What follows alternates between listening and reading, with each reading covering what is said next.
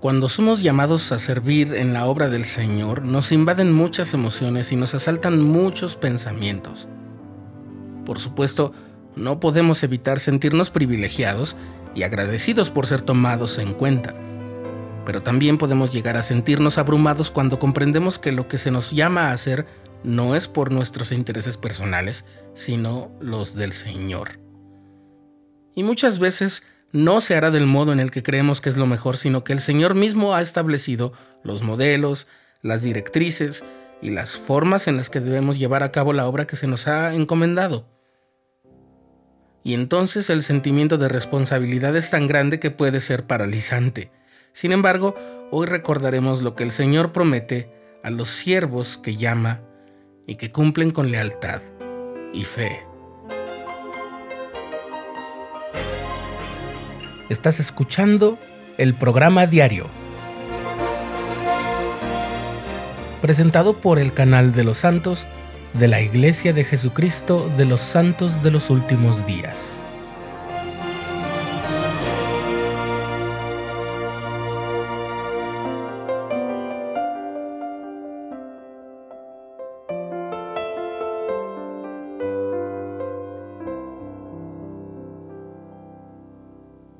Existe un refrán o adagio entre los miembros de la Iglesia de Jesucristo de los Santos de los Últimos Días que dice así, aquel a quien el Señor llama, también capacita. Es una afirmación muy cierta, pero las promesas del Señor a quienes escuchan su llamado son más y mucho más grandes que solo esa. En la revelación que el profeta José Smith recibió el 22 y 23 de septiembre de 1832, durante la reunión de los misioneros que acababan de volver de sus misiones en el este de los Estados Unidos, el Señor dio una completa instrucción sobre el papel del templo como el lugar donde se manifestaría el mayor poder del sacerdocio, y dio a sus siervos el mandamiento de predicar el Evangelio, reunir a los santos, establecer Sión y, en fin, llevar a cabo su obra en estos últimos días.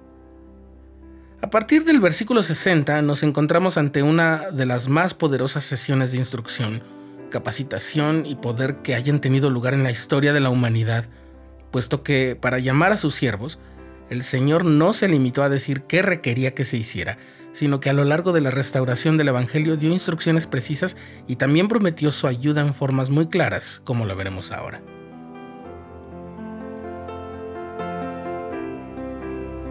En verdad os digo a vosotros que ahora escucháis mis palabras, dice la sección. Mis palabras que son mi voz.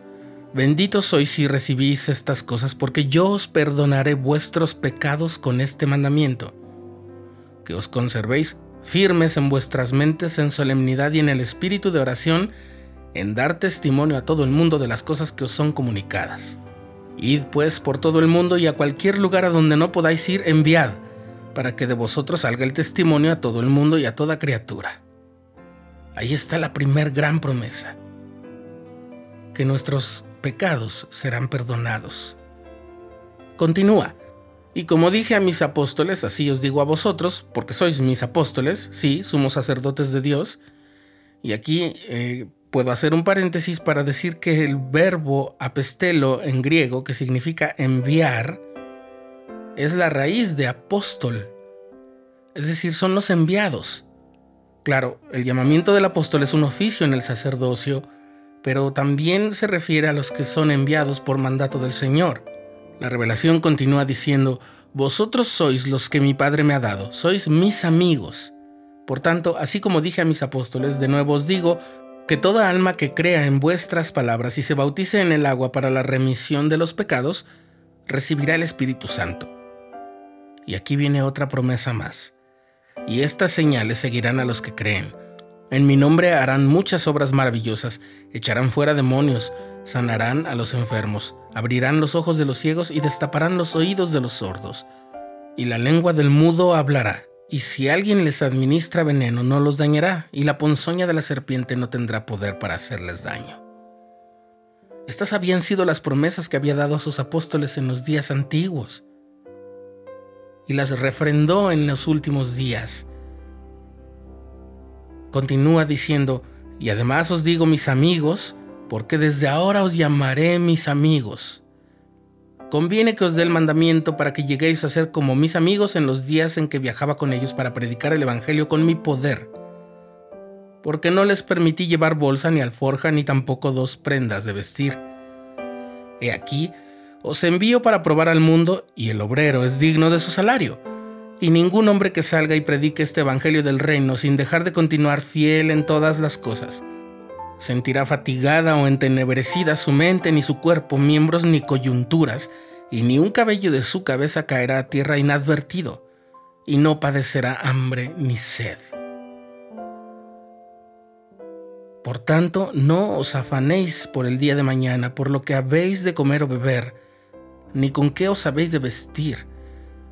Pues considerad los lirios del campo, cómo crecen, no trabajan ni hilan, y los reinos del mundo con toda su gloria no se visten como ninguno de ellos, porque vuestro Padre que está en los cielos sabe que tenéis necesidad de todas estas cosas. Así que dejad que el día de mañana se haga cargo de su propio afán.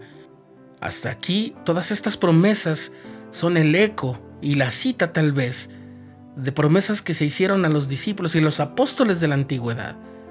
Pero aquí añade el Señor algo importantísimo y nuevo. Ni os preocupéis tampoco de antemano por lo que habéis de decir, mas atesorad constantemente en vuestras mentes las palabras de vida, y os será dado en la hora precisa la porción que le será medida a cada hombre, y quienes os reciban, allí estaré yo también, porque iré delante de vuestra faz, estaré a vuestra diestra y a vuestra siniestra, es decir, a la derecha y a la izquierda, y mi espíritu estará en vuestro corazón, y mis ángeles alrededor de vosotros para sosteneros. Son promesas maravillosas que vale la pena meditar con mucha oración. Finalmente, todas esas promesas del Señor están coronadas con la de estar a su lado y ser parte de su reino milenario y del galardón eterno porque con vosotros, dice el Señor Todopoderoso, hendiré sus reinos. No solamente sacudiré la tierra, sino que los cielos estrellados temblarán. Porque yo, el Señor, he extendido mi mano para ejercer los poderes del cielo. No lo podréis ver ahora, pero dentro de un corto plazo lo veréis. Y sabréis que yo soy, y que vendré y reinaré con mi pueblo.